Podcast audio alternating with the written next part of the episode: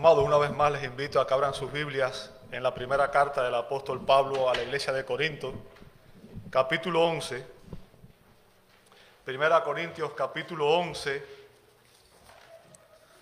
Vamos a estar viendo los versos 1 al 11 y el mensaje de hoy, Primera Corintios 15, 1 al 11, el mensaje de hoy es una continuación del de la semana anterior. Recuerden, venimos siguiendo una serie basada en la carta del apóstol Pablo a la iglesia de Corinto y eh, llegamos al capítulo 15 donde el apóstol Pablo trata una doctrina fundamental de la fe cristiana que es la resurrección de nuestro Señor Jesucristo. Y en este hermoso pasaje de 1 Corintios 15, 1 al 11, el apóstol Pablo da algunos testimonios de la resurrección de Cristo. Algunos testimonios de la resurrección de Cristo. Dice así el capítulo 15 de 1 Corintios en el verso 1 en adelante hasta el 11. Dice así la palabra de Dios. Ahora les hago saber, hermanos, el evangelio que les prediqué, el cual también ustedes recibieron, en el cual también están firmes, por el cual también son salvos, si retienen las palabras que les prediqué, a no ser que hayan creído en vano.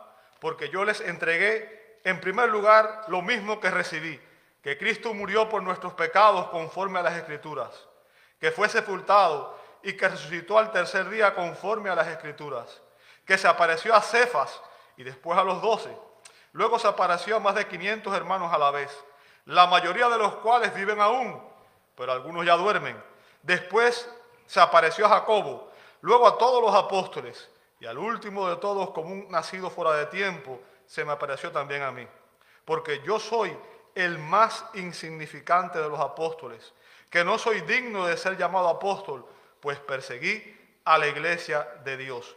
Pero por la gracia de Dios soy lo que soy, y su gracia para conmigo no resultó vana. Antes bien, he trabajado mucho más que todos ellos, aunque no yo, sino la gracia de Dios en mí. Sin embargo, haya sido yo o ellos, así predicamos y así creyeron ustedes. Señor, damos gracias por esta palabra que tú nos das.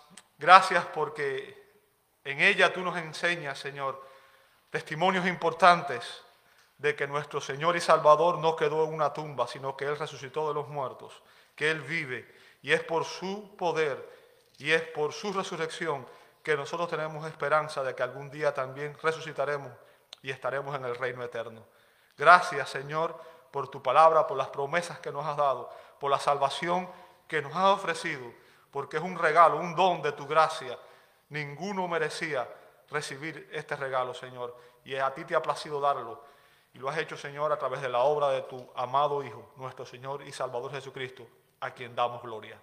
Recibe nuestra adoración en esta mañana y pedimos que en esta mañana tu Espíritu sea nuestro Maestro y que nos guíe a toda verdad. Lo pedimos en el nombre de Jesús. Amén, amén. Pueden tomar sus asientos, hermanos. Muchas gracias a todos.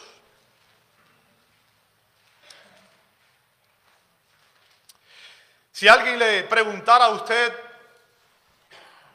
qué evidencias puedes presentar de que Cristo resucitó de los muertos, qué evidencias podrías presentar de que Cristo resucitó de los muertos. Ah, la palabra nos dice, el apóstol Pedro dice que debemos estar preparados para presentar defensa del Evangelio ante todo aquel que demande razón.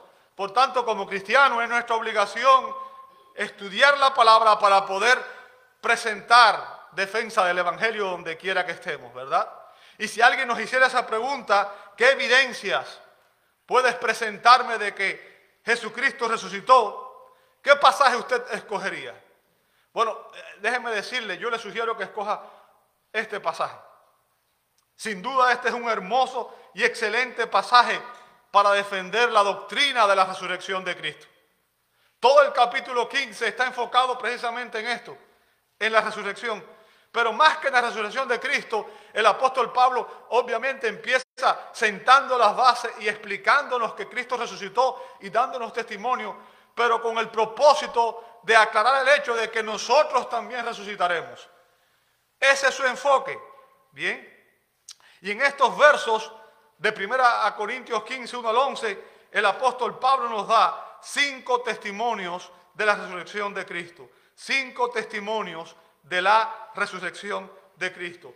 ¿Cuáles son los testimonios? Bueno, como dije, este mensaje es una continuación del que comenzamos la semana pasada y vimos que el primer testimonio que el apóstol presentó está en los versos 1 y 2 y es el evangelio que la iglesia predicó.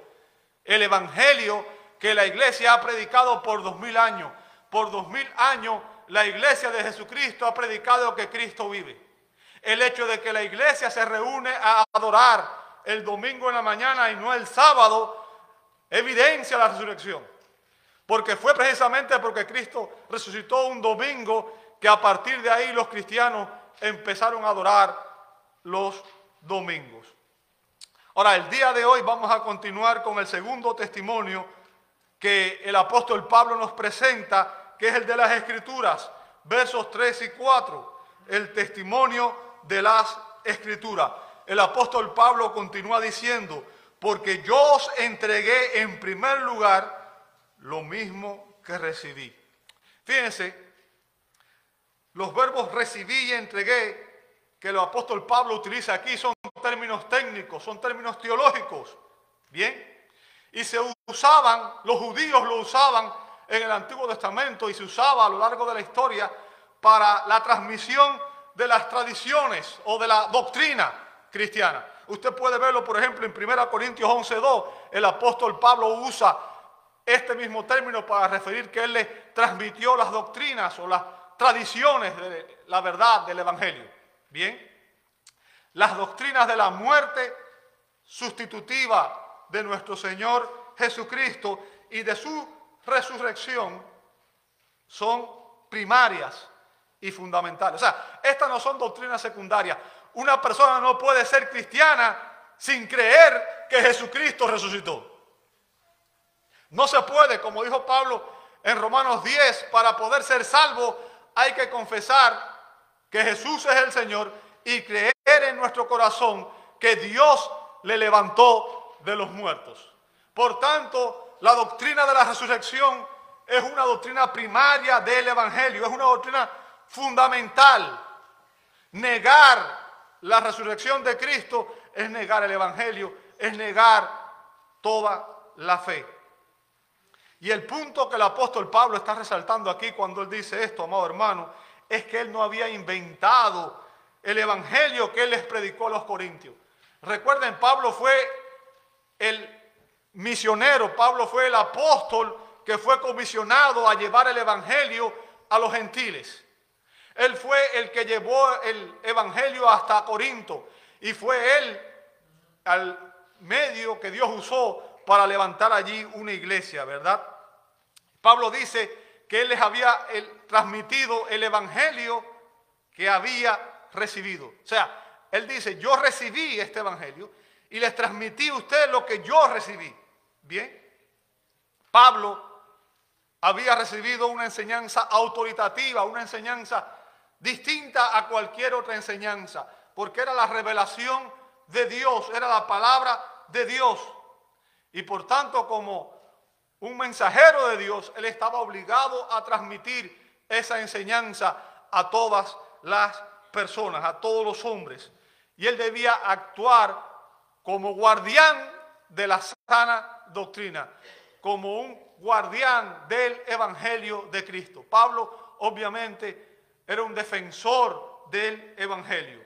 Ahora, sabemos, porque él mismo lo comenta en el libro de los Gálatas, capítulo 1, versos 1 al 11 y 12, Gálatas 1, 11 y 12, el apóstol Pablo dice que el Evangelio que él predicó no lo recibió de hombre ni por hombre, sino que el Evangelio que él predicó lo recibió directamente por revelación de nuestro Señor Jesucristo. En otras palabras, Cristo fue el que le enseñó a Pablo el Evangelio que predicaba. Bien, y eso es importante. Y Pablo está diciendo aquí que él les transmitió a ellos lo mismo que había recibido directamente de parte del Señor Jesucristo. Fíjense, sin embargo, el propósito de Pablo aquí está en enfatizar otra cosa. Y es enfatizar el hecho de que el Evangelio, la verdad del Evangelio, tiene su fundamento en las Sagradas Escrituras. Ah, recuerden, cuando Pablo escribió esta carta, de hecho esta carta se convirtió en parte del Nuevo Testamento. Y cuando Pablo habla de las Escrituras, no está hablando del Nuevo Testamento, sino que está hablando del Antiguo Testamento. Bien. Y Pablo usa en dos ocasiones la frase conforme a las Escrituras para demostrar, para evidenciar que el Evangelio de Jesucristo está arraigado, está cimentado en las escrituras del Antiguo Testamento. Recordemos lo que dijo nuestro Señor hablándole a sus enemigos en Juan 5:39. Jesús le dijo a los líderes judíos, a los fariseos, escudriñen las escrituras, porque a vosotros os parece que en ellas tenéis vida eterna, y ellas son las que dan testimonio de mí. ¿Qué estaba diciendo Jesucristo? Estaba diciendo que a lo largo de toda la escritura del Antiguo Testamento, Él era un personaje central. Él era el centro de la revelación.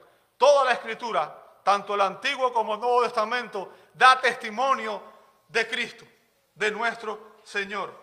Y recordamos también que después de su resurrección, Él apareció a sus discípulos y en Lucas 24, 44, 46, Él les dijo a sus discípulos, esto es lo que yo decía. Literalmente lo que dice ahí son, estas son mis palabras que os hablé. O sea, eh, eh, Jesús les había enseñado esto antes de su muerte y su resurrección. Simplemente les está recordando a sus discípulos, ¿verdad? Esto es lo que yo decía cuando todavía estaba con vosotros, que era necesario que se cumpliera todo lo que sobre mí está escrito en la ley de Moisés. Ahora, la ley de Moisés se refiere a los primeros cinco, libros de la Biblia, el Pentateuco, la Torá, la llamaban los judíos, que, por eso se llamaba así la ley, ¿verdad? La ley.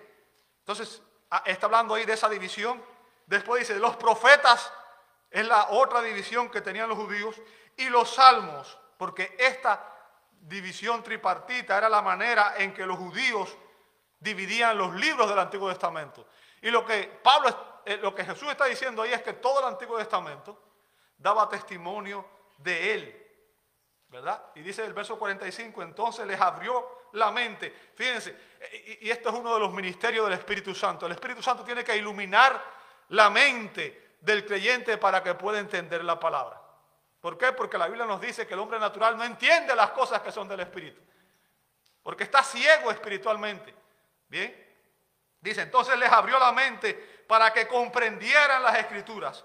Y les dijo, así está escrito que el Cristo o el Mesías padeciera y resucitara de entre los muertos al tercer día. O sea, Jesús está diciendo ahí que las escrituras del Antiguo Testamento profetizaban el hecho de que el Cristo moriría y resucitaría. Bien, toda la escritura daba esa profecía. Y es por eso que el apóstol Pablo usa como su segundo testimonio de la resurrección, el segundo testimonio de la resurrección de Cristo a las escrituras del Antiguo Testamento. O sea, él nos presentó el Evangelio y ahora nos presenta las escrituras del Antiguo Testamento. Ahora recordemos que antes de ser el apóstol Pablo, este hombre se llamó Saulo de Tarso. Saulo de Tarso, ¿verdad? Pablo fue un judío, fue un fariseo, había sido bien instruido en el conocimiento de la ley. Él estuvo bajo a los pies de Gamaliel, que fue el, maestro más prominente de la ley que existía en aquellos días. Y Pablo amaba la escritura. Pablo fue un fiel expositor de las escrituras. De hecho, si usted lee las epístolas de Pablo, se va a dar cuenta que continuamente él está haciendo referencia, está haciendo alusiones, está haciendo explicaciones con referente a pasajes del Antiguo Testamento. En otras palabras, cada vez que él enseñaba, cada vez que él predicaba, Pablo basaba sus enseñanzas en la palabra de Dios. En la palabra de Dios. Y el primer punto del Evangelio predicado por Pablo era que Cristo murió por nuestros pecados. Cristo murió por nuestros pecado. Y eso es importante, amor hermano, porque eso demuestra la razón por la que Cristo vino a la tierra. Él dijo que había venido a buscar y a salvar lo que se había perdido. Y el profeta Isaías dice que todos nosotros nos descarriamos como ovejas, que cada cual se apartó por su camino. En otras palabras, los hombres estábamos apartados de Dios, estábamos en rebeldía a Dios, estábamos viviendo a espaldas de Dios. Y Pablo dice que Cristo murió por nuestros pecados conforme a las escrituras. O sea, todo el Antiguo Testamento profetizaba la muerte de Cristo. Si usted ha leído las escrituras del Antiguo Testamento, se va a dar cuenta que el sistema sacrificial del Antiguo Testamento, todo el sistema sacrificial, si usted ha leído el libro de Levítico, por ejemplo, es un libro precioso, lamentablemente mucha gente no le gusta leerlo porque no le entiende, pero es un libro que habla de la santidad de Dios, de cómo debemos adorar a Dios, de cómo el Antiguo Testamento, en el Antiguo Testamento, cómo Dios dio instrucciones precisas de cómo el pueblo de Dios debía adorarlo. Todo el sistema sacrificial del Antiguo Testamento, incluido el día de la expiación anual en Levíticos 16, apuntaba al sacrificio de Cristo en la cruz del Calvario, como nuestro sustituto y nuestro Salvador. O sea, Pablo está diciendo, todo el Antiguo Testamento está profetizando el hecho de que el Cristo moriría. Y eso es importante para la iglesia. ¿Sabe por qué? Eh, eh, si usted escucha a los rabinos, se va a dar cuenta que los rabinos han sustituido a Jesús por Israel. Bien, e-, es importante entender esto. Las profecías de Isaías, el profeta Isaías habló sobre el siervo sufriente en Isaías 53, versos 5 al 6.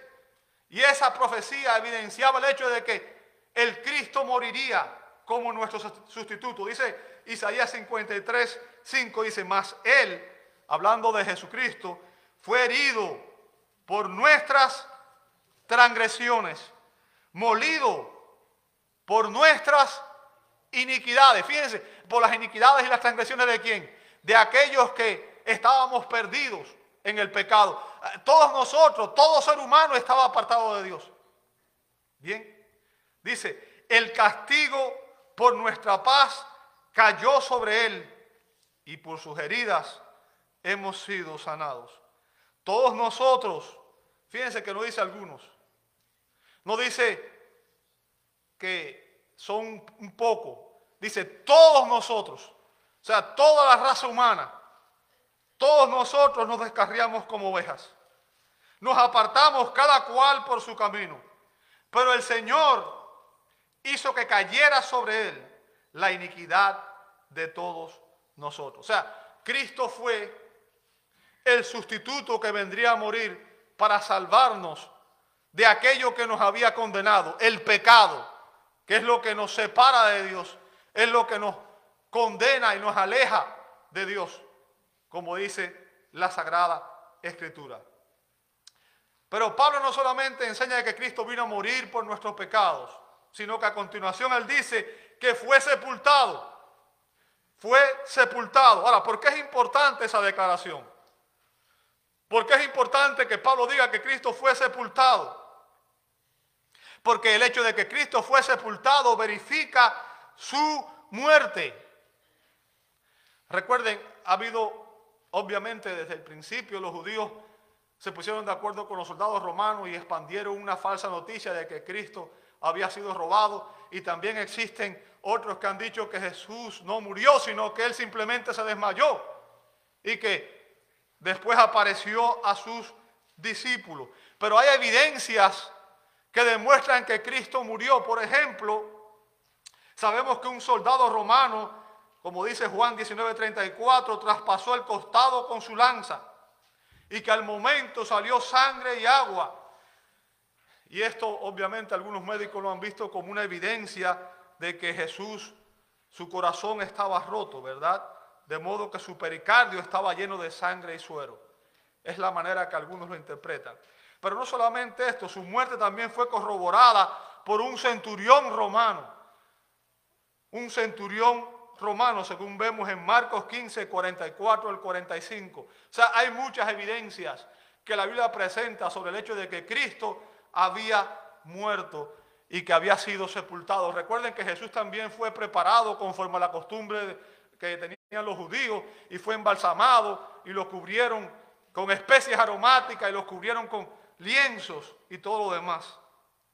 Ningún discípulo esperaba el hecho de que Jesús resucitara. Jesús fue sepultado. Y después dice a continuación Pablo, y que resucitó al tercer día. Resucitó al tercer día. Fíjense, los verbos murió y fue sepultado en el griego están en tiempo auristo. Sin embargo, él cambia aquí y el el verbo resucitó está en tiempo perfecto, pasivo e indicativo. Y usted dirá, ¿qué importancia tiene esto? Ah, bueno, es, de suma importancia. Hay un propósito detrás de esto. Es un detalle importante. Y usted dirá, ¿por qué? Bueno, hay una importante razón por la que Pablo cambia el tiempo de los verbos. Pablo desea enfatizar aquí, en este pasaje, la permanencia la permanencia de la resurrección de Jesucristo. ¿A qué me refiero? Bueno, ¿acaso fue Jesús el único que resucitó de los muertos? No. Sabemos que Jesús resucitó a Lázaro de los muertos, ¿sí o no? Jesús resucitó a Lázaro de los muertos, pero también sabemos que Lázaro volvió a morir. ¿Entiende eso? Sin embargo, cuando Pablo dice aquí que Jesús resucitó, lo hace de tal manera en el griego que dice que su resurrección es permanente y que él nunca más va a enfrentar la muerte. ¿Entiende el punto? El hecho de que Jesús vive eternamente. Jesús vive para siempre. Y dice que esta verdad es conforme a las escrituras. Conforme a las escrituras. Bien, en su mensaje de Pentecostés, el apóstol Pedro, hablando de la resurrección de Jesús, citó el Salmo 16, versos 9 y 10. Dice así la palabra de Dios en el Salmo 16, versos 9 y 10. Por tanto, mi corazón se alegra y mi alma se regocija también mi carne morará segura, pues tú no abandonarás mi alma en el Seol, ni permitirás a tu santo ver corrupción. Fíjense, este salmo es visto como un salmo mesiánico y está anunciando el hecho de la resurrección de Cristo. Y luego él comentó en Hechos 2.31, o sea, Pedro comenta en Hechos 2.31 que David, el autor del Salmo 16, dijo en el verso 31, dice que David miró hacia el futuro y hablando de la resurrección de Cristo, que ni fue abandonado en el Hades, ni su carne sufrió corrupción. En otras palabras, Pedro vio este pasaje escrito por David como un anuncio de que Cristo resucitaría de que nuestro Señor Jesucristo resucitaría. Jesús mismo enseñó que Él moriría y que al tercer día resucitaría. Usted puede ver eso en Mateo 16, 21. Mateo 16, 21. Dice así la palabra de Dios. Desde entonces Jesucristo comenzó a declarar a sus discípulos que debía ir a Jerusalén y sufrir muchas cosas de parte de los ancianos, de los principales sacerdotes y de los escribas, y ser muerto, y que dice a continuación, y resucitar al tercer día. O sea, Jesús mismo enseñó esta verdad, que Él moriría, pero que también Él resucitaría de entre los muertos. Y cuando los judíos incrédulos le pidieron una señal, que demostrara que él era el Mesías, él respondió en Mateo 12, 39 al 40.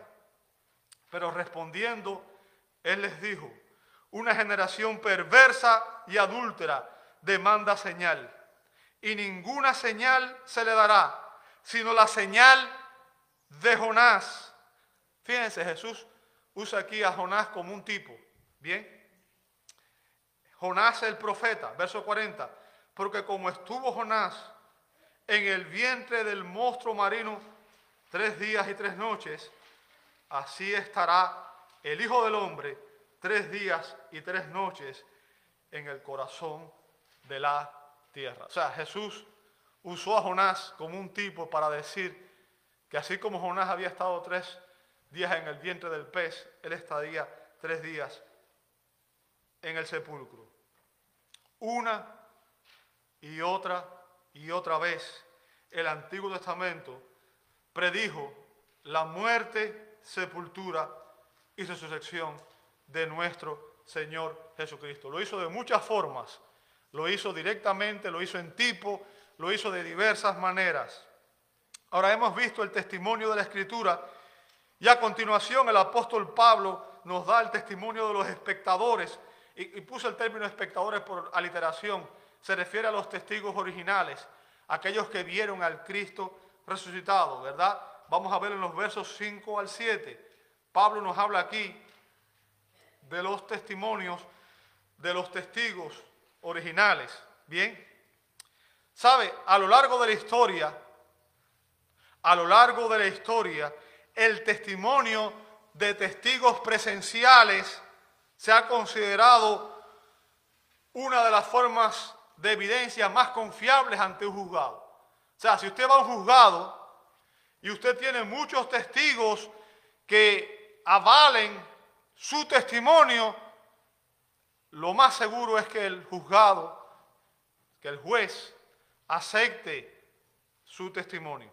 Bien, la ley misma del Antiguo Testamento exigía que debían haber dos o tres testigos mínimo para confirmar un veredicto. Usted puede leer eso en Deuteronomio capítulo 17, verso 6 y Deuteronomio 19, 15. O sea, la ley exigía que para juzgar cualquier asunto en un tribunal debía haber dos o tres testigos, ¿verdad? ¿Por qué? Porque este principio jurídico servía como una salvaguarda contra testimonios falsos, contra falsos testigos. ¿Bien? Y demostraba una mayor precisión y objetividad a la hora de juzgar cualquier asunto. ¿Ok? Ahora, en estos versos, versos 5 al 7, el apóstol Pablo nos presenta el testimonio de varios espectadores, o sea, varios testigos presenciales, varias personas que fueron testigos de la resurrección de Cristo. Y nos presenta en primer lugar a los doce en el verso 5, la primera parte, y en la segunda parte del verso 7. Dice así la primera parte del verso 5, que apareció a Cefas y después a los doce. ¿Sabe que Cefas es, el apóstol Pedro, cierto? Y los doce era un término que se usaba para referirse a los doce apóstoles de Jesucristo. Y el verso 7 al final dice, luego a todos los apóstoles. O sea, está enfatizando el hecho de que el Cristo resucitado le apareció a todos los apóstoles, incluido Cefas. Y recuerde, ¿por qué Cefas? ¿Por qué resalta a Pedro? Recuerde que Pedro, cuando Jesús anunció su muerte, le dijo que en ninguna manera esto te acontezca, Señor. Y él le dijo, ustedes se van a avergonzar de mí. Y Pedro dijo, no, no, yo soy, yo estoy dispuesto a ir contigo hasta la muerte, Señor. Jesús le dijo, Pedro, Pedro, el enemigo te ha pedido para zarandearte. Te digo que hoy, antes de que el callo cante, me negarás tres veces. Y tres veces Pedro había negado a Cristo con eh, la última de ellas con maldición. ¿Ok? Por tanto, Pedro y los discípulos, el resto de los apóstoles, habían abandonado al Señor la noche en que Él fue entregado. Se habían acobardado y se habían ido. Lo habían dejado solo. Bien. Lo abandonaron en Hexemaní. Sabe que los evangelios evidencian que ninguno de los apóstoles esperaba que realmente Cristo resucitara. De hecho, hay un pasaje que demuestra que cuando Cristo encontró con los apóstoles, ellos estaban pescando, habían regresado a su antiguo oficio de pescadores. Bien, ¿qué fue lo que hizo que estos hombres cobardes cambiaran y que sus vidas se transformaran de tal manera que de ser traidores que abandonaron a Cristo, se convirtieron en predicadores del Evangelio, dispuestos incluso a dar su propia vida. Sabe que de los doce apóstoles, bueno, exceptuando Judas que se ahorcó, que fue el traidor, bien, después fue elegido Matías, pero obviamente tenemos también al apóstol Pablo. De ellos solamente uno murió de muerte natural, el apóstol Juan. Todos los demás fueron ejecutados a causa del Evangelio. ¿Por qué? ¿Qué transformó la vida de estos hombres? ¿Qué fue lo que hizo que de ser unos cobardes la noche en que Jesús fue entregado, se convirtieran en hombres audaces, valientes, que se pararon donde quiera que se pararon y predicaron el Evangelio dispuestos a morir por predicar la verdad? Déjame decirte, hay varios pasajes que demuestran la razón por la que ocurrió este cambio. Después de la muerte de Judas, al elegir su sucesor, el apóstol Pedro dijo en Hechos 1, 21 al 22, por tanto es necesario que de los hombres que nos han acompañado todo el tiempo que el Señor Jesús vivió entre nosotros, o sea, todo el tiempo del ministerio público de Jesús, comenzando desde el bautismo de Juan hasta el día que de entre nosotros fue recibido arriba, uno sea constituido, ¿qué cosa? Testigo con nosotros de qué? De su resurrección. Fíjense, todos los apóstoles eran testigos de su resurrección. Recuerde, el término testigo es importante en el Nuevo Testamento. Si usted recuerda, en Hechos 1.8 está el texto clave del libro de los Hechos porque nos da la división del libro. Jesús había dicho, pero recibiréis poder cuando reciban el Espíritu Santo y me seréis, ¿qué cosa? Testigos en Jerusalén, en Judea, en Samaria y hasta lo último de la tierra. O sea, ahí describe cómo el Evangelio se expandió. Jerusalén primero, el centro, ahí nació la iglesia en Jerusalén. Después, debido a la persecución, se extendió a Judea y Samaria y después se extendió hasta lo último de la tierra. Ahora, el término testigo que se usa ahí es un término griego martireo, que significa una persona que está dispuesta a testificar bajo pena de muerte. Y los apóstoles y los cristianos somos testigos, testigos. Somos personas que están dispuestas a dar su vida por predicar. ¿Qué cosa? El Evangelio. Somos testigos de que Cristo resucitó de los muertos. Esa es la misión de la iglesia. Predicar al mundo que Cristo vive y que Él resucitó de los muertos. Fíjense, si usted ve a partir de ahí, en el primer sermón de Pedro, en Hechos 2.32 dice, a este Jesús, dice Pedro, resucitó Dios, de lo cual todos nosotros somos qué cosa? Somos testigos. ¿Lo ve ahí? O sea, desde el principio, cada vez que predicaba, él predicaba la resurrección. En su segundo sermón, Pedro afirmó en Hechos 3:15, y diste muertes al autor de la vida, le está diciendo a los judíos, al que Dios resucitó de los muertos, de lo cual nosotros somos qué cosa? Se da cuenta de que los creyentes desde el Nuevo Testamento, empezando por los apóstoles y todos los discípulos de Cristo, somos qué cosa? Testigos de qué? De la resurrección de nuestro Señor Jesucristo. ¿Entiende eso? Somos testigos de la resurrección.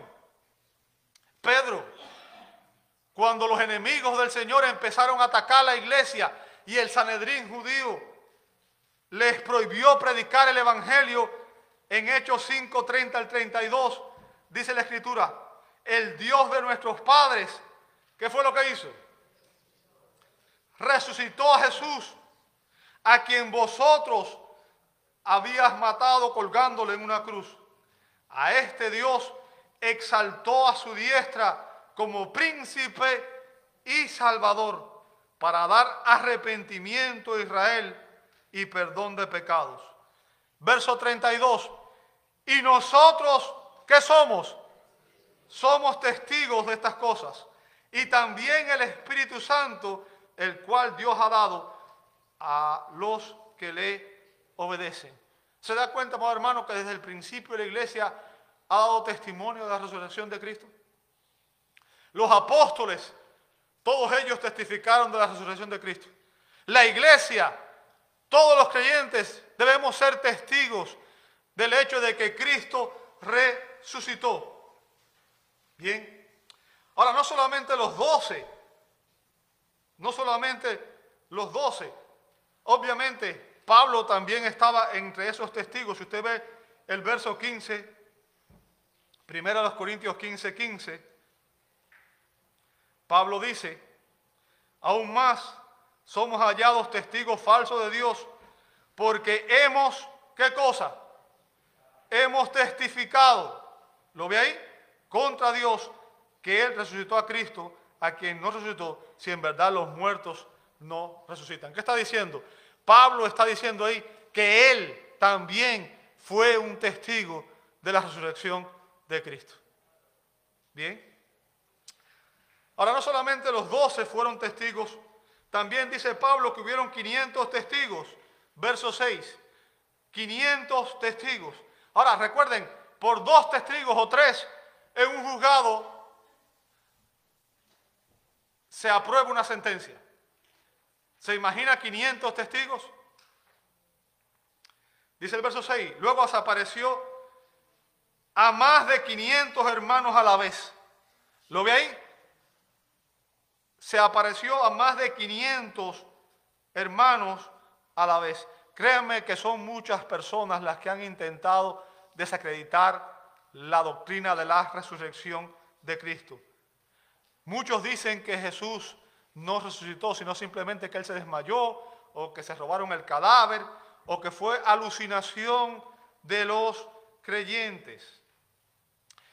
Pablo dice que hubieron 500 testigos presenciales, 500 personas que vieron al Cristo resucitado al mismo tiempo.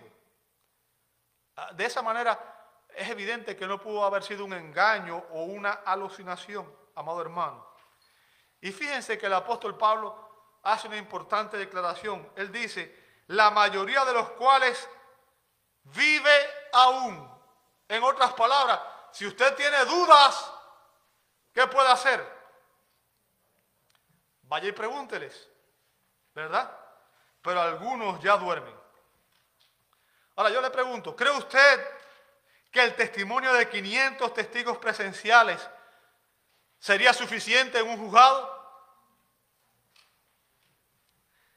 El doctor J. Baymore McGee dice, a cualquier abogado de hoy le encantaría tener tantos testigos de su posición como los que Pablo enumera, así como pruebas de la resurrección de Cristo.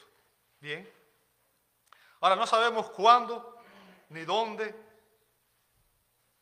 estos testigos vieron a Jesús resucitado. La Biblia no nos da detalles al respecto. Bien. Pero lo que sí podemos deducir es que eran personas muy bien conocidas por la iglesia primitiva. Todo el mundo sabía quiénes eran. Recuerden, Pablo escribió esta carta a los Corintios. Pablo escribió esta carta dos décadas después de la resurrección. ¿Bien? O sea, tiempo después de la resurrección. El argumento principal de Pablo aquí, amado hermano, era que todavía en aquel tiempo habían testigos presenciales, personas que habían visto al Cristo resucitado, que podían corroborar esta verdad que la iglesia había proclamado. Ahora, hasta aquí los testimonios que hemos visto son de creyentes, son de personas que amaban a Cristo. Bien. Pero ahora el apóstol Pablo nos presenta dos testimonios. Uno era un escéptico e incrédulo. Un escéptico incrédulo. El otro testimonio era un enemigo de Cristo. Y estos son testimonios más importantes aún. Bien. Vamos a ver en primer lugar el testimonio del escéptico. Verso 7 dice, después se apareció Jacobo. ¿Sabe? El nombre Jacobo era también, eh, eh, se traduce Santiago. ¿Ok? Y Pablo no, Pablo no especifica aquí a cuál Santiago se refería aquí, o sea, a cuál Santiago fue el que vio al Cristo resucitado. ¿Sabe? entre los apóstoles hubieron dos Jacobo. Por ejemplo, si usted lee en Hechos 13, 17 y 18, dice, Jacobo, hijo de Zebedeo, ese es el primero, hablando de los apóstoles, ¿verdad? Juan, hermano de Jacobo, a quien puso por nombre Benajer, que significa hijo del trueno, Andrés, Felipe, Bartolomé, Mateo, Tomás, y después está el otro, dice Jacobo, el hijo de Alfeo. O sea, esos son los dos Jacobo, o los dos Santiago, entre los apóstoles, ¿verdad? Sin embargo, los mejores expositores, los eruditos, creen que Pablo se refiere aquí a Jacobo, a Santiago, el hermano del Señor, quien fue también el autor de la epístola del Nuevo Testamento, la epístola de Santiago, ¿verdad? Fue el hermano del Señor que llegó a convertirse después en un pilar de la iglesia en Jerusalén, como vemos en Hechos 15, 13 al 21. Pero recordemos que Jacobo o Santiago, el hermano del Señor, no creyó en Jesús. Durante su ministerio terrenal, él estuvo escéptico. Bien. Si usted ve en Juan 7, 5, Evangelio según San Juan, capítulo 7, verso 5, dice, porque ni aún sus hermanos creían en él. ¿Lo ve ahí? O sea, Jacobo, Santiago, era un escéptico, un incrédulo. Ah, no le creía a Jesús. No creía que realmente él fuera el Mesías. Sin embargo, fue la experiencia precisamente de ver al Cristo resucitado el que hizo que este escéptico se convirtiera en un creyente genuino. Y esto evidencia, amado hermano, es un testimonio convincente de que un escéptico incrédulo fue transformado al ver al Cristo resucitado.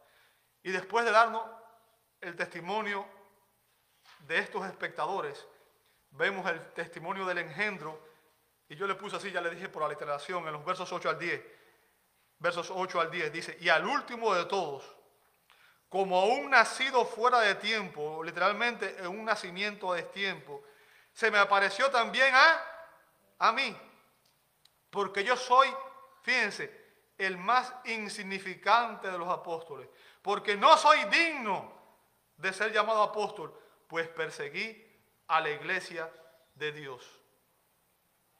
Fíjense, déjenme decirle, no existe un testimonio más valioso en una corte, no existiría un testimonio más valioso en una corte que el de un enemigo de Jesucristo, un enemigo de Jesucristo que estaba defendiendo la resurrección. ¿Se imagina un enemigo defendiendo la resurrección? El cuarto testigo de la resurrección fue un enemigo de Jesús, muy enconado. Y fue el mismo apóstol Pablo. Como dije, antes de ser el apóstol Pablo, este hombre se llamaba Saulo de Tarso. Y este hombre odiaba el cristianismo. Este hombre persiguió la iglesia. Si usted ve en el libro de los Hechos, la persecución más grande que ha padecido la iglesia en ese tiempo, él estaba en el centro. Él estaba allí cuando Esteban, el primer mártir cristiano, fue apedreado. Él fue el que pidió carta a los líderes judíos para llevar la persecución no solamente dentro de Jerusalén, sino también ir a Damasco, ¿verdad? Saulo de Tarso odiaba a Jesús, odiaba la iglesia. ¿Qué fue lo que transformó a este hombre? ¿Qué fue lo que hizo que este hombre cambiara? ¿Qué convirtió a un perseguidor acérrimo de la iglesia en un predicador, en un apóstol que fundó muchas iglesias?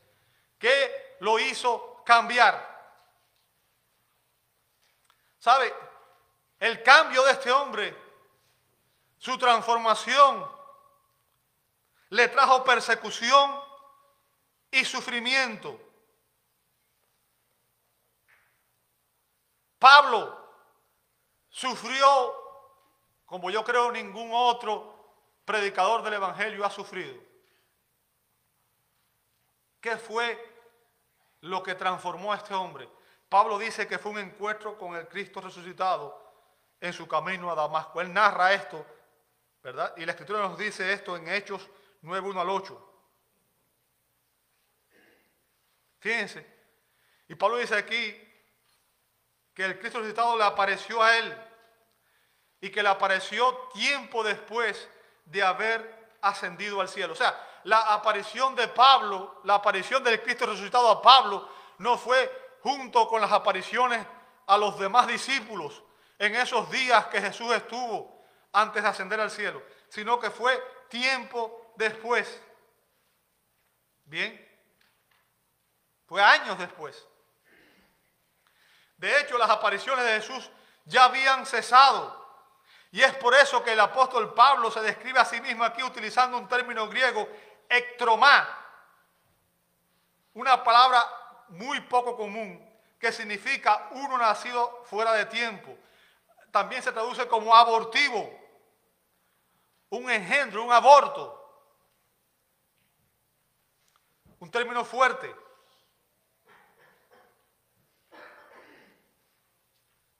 Recuerden, Pablo no fue uno de los dos apóstoles originales. Él no estuvo con Jesús desde que Jesús fue bautizado hasta que ascendió en gloria.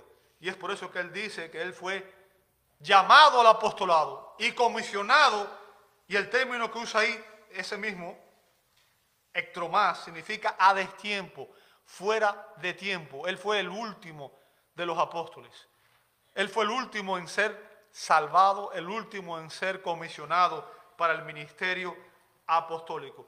Y, algunos creen que Pablo usó este término aquí porque fue un término que fue usado por sus adversarios para atacar su apostolado, para atacar a Pablo. Sin embargo, Pablo era tan humilde que él se llama a sí mismo el último. Recuerda, hay mucha gente hoy que dice que son apóstoles de Jesucristo. Pablo dice que él fue el último. Bien, el último. Y dice también que fue el más pequeño de todos los apóstoles. ¿Por qué razón? Él mismo da la, razón. Por haber perseguido a la iglesia de Dios. Verso 10. Pero por la gracia de Dios soy lo que soy. Y su gracia para conmigo no resultó vana. Antes bien, he trabajado mucho más que todos ellos, aunque no yo, sino la gracia de Dios en mí. Fíjense, Pablo deja aquí claro una cosa. Pablo deja claro que su salvación y su ministerio fue puramente un acto de la gracia de Dios. Efesios 2.8 dice, porque por gracia sois salvos. ¿Cuál es la causa eficiente de nuestra salvación? La gracia de Dios. Y después dice, por medio de la fe. Y esto no de vosotros, pues es don de Dios. En otras palabras, la salvación completa es una obra de Dios. La fe no es la causa eficiente, es la gracia de Dios. La fe es la mano por la cual recibimos la gracia, el regalo que Dios nos da, que es la salvación.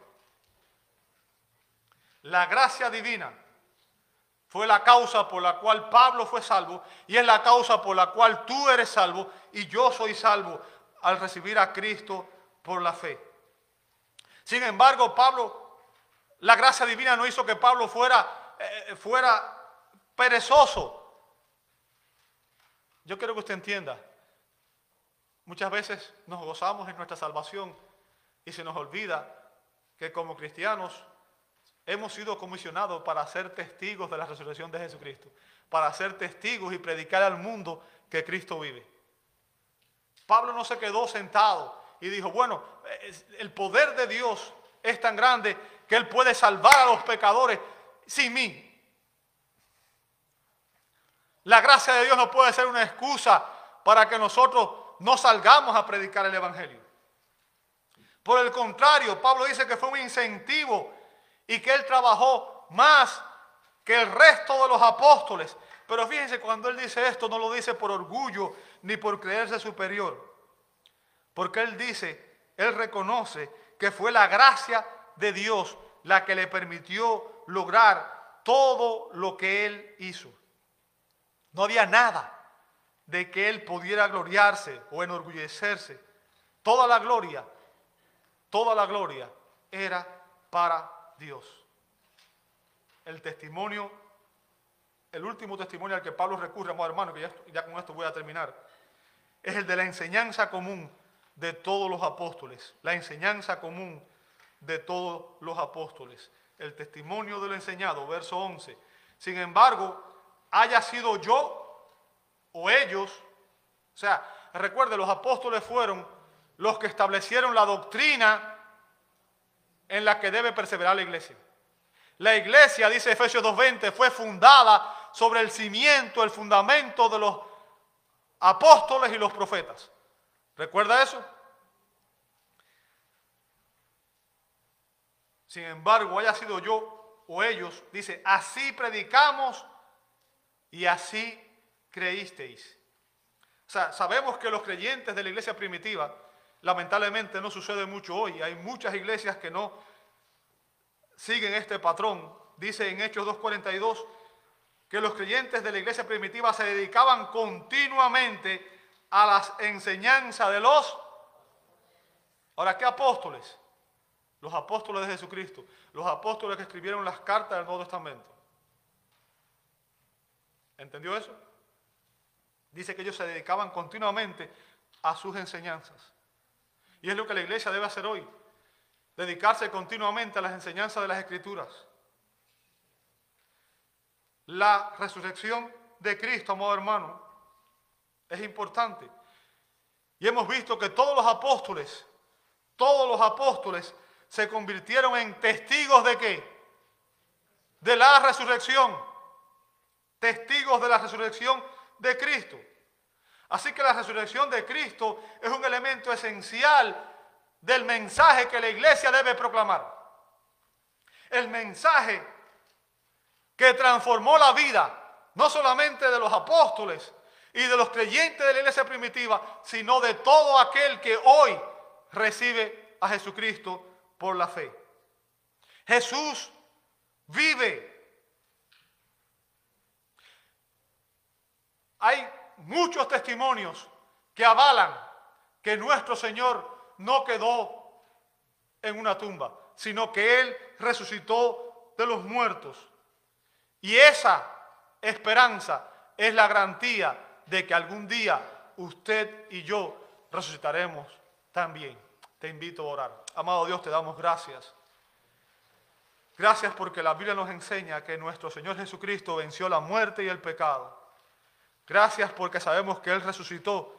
Y esto demuestra, esto demuestra que el Padre aceptó su obra y que a través de la obra de Cristo, hoy todo aquel que recibe a Cristo por la fe es reconciliado con Dios. Sus pecados son perdonados y somos hechos hijos de Dios. Y algún día, Señor, todos aquellos que hemos recibido a Cristo por la fe, también resucitaremos y recibiremos cuerpos glorificados como el de Cristo y estaremos por siempre en su reino. Un reino donde no habrá más dolor ni sufrimiento, un reino de justicia perfecta, un reino en el cual Dios será el todo en todo. Gracias, gracias por tu palabra, Señor. Gracias por esa esperanza porque sabemos, Señor, que en esta vida tenemos la garantía de que nuestro Señor resucitó y en su resurrección está la garantía de nuestra futura resurrección. Y ese día, Señor, ya no habrá más luchas con el pecado, con la carne. Ese día tendremos victoria sobre la muerte y el pecado, como Cristo la tuvo. Recibe nuestra adoración, nuestra gratitud. En el nombre de Jesús oramos. Amén, amén y amén.